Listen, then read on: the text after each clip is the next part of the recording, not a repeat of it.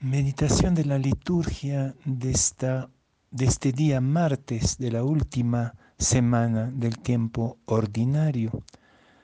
La primera lectura es del Apocalipsis capítulo 14 versículos 14 a 19 y el Evangelio de San Lucas capítulo 21 versículos 5 a 11. En aquel tiempo, como algunos hablaban del templo, de lo bellamente adornado que estaba con piedra de calidad y exvotos, Jesús les dijo, Esto que contemplan, llegarán días en que no quedará piedra sobre piedra que no sea destruida. Ellos le preguntaron, Maestro, ¿cuándo va a ser eso? ¿Y cuál será la señal de que todo eso está para suceder? Él dijo, miren, que nadie les engañe, porque muchos vendrán en mi nombre diciendo, yo soy, o bien, está llegando el tiempo. No vayan tras ellos. Cuando oigan noticias de guerras y de revoluciones, no tengan pánico porque es necesario que eso ocurra primero, pero el fin no será enseguida. Entonces les decía, se alzará pueblo contra pueblo y reino contra reino. Habrá grandes terremotos y en diversos países hambres y pestes. Habrá también fenómenos espantosos y grandes signos en el cielo.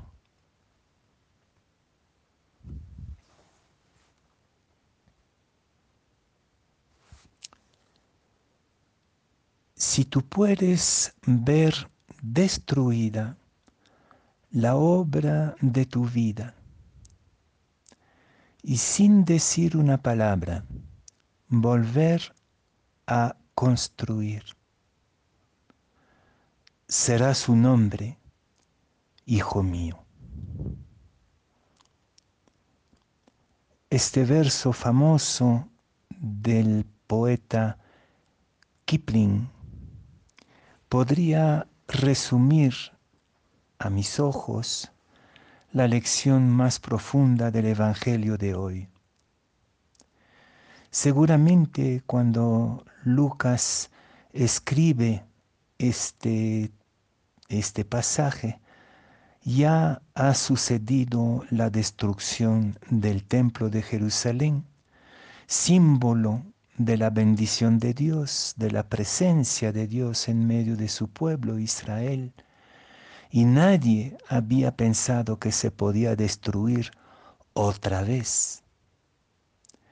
Seguramente la comunidad cristiana tiene ante los ojos esta gran crisis religiosa y política, el fin de la visibilidad de la religión y el fin del Estado como institución política estable.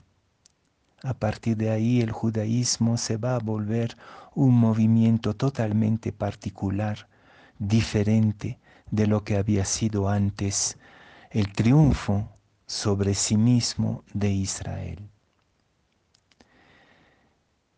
Este, esta crisis enorme la podemos presenciar constantemente. En nuestras propias vidas también nosotros tejemos nuestras existencias de logros y fracasos. Nada humano es definitivo y muchas veces lo que tiene más precio a nuestros ojos es también lo más vulnerable y lo más frágil. Jesús nos dice que esta dinámica, esta lógica de la fragilidad es parte de la gran aventura de Dios para con su pueblo. No se trata de creer que todo se acabó, que cuando estamos confrontados con el dolor de un fracaso, sobre todo cuando se trata de algo que implica nuestro afecto, nuestro corazón, lo más íntimo, no debemos creer que es el fin del mundo todavía. Y también podemos ver en este momento, como en cualquier época de la historia, guerras, revoluciones, y terremotos y el enorme drama de la pandemia, pestes, nos dice Jesús. Todo esto marca la aventura de la historia, de la historia humana, y no hay que desesperarse. ¿Cómo entonces levantarse y volver a construir? Me parece que los últimos acontecimientos sociales y políticos en el Perú son como una señal de enorme esperanza ante un espectáculo de total destrucción moral, eh, espiritual de la nación.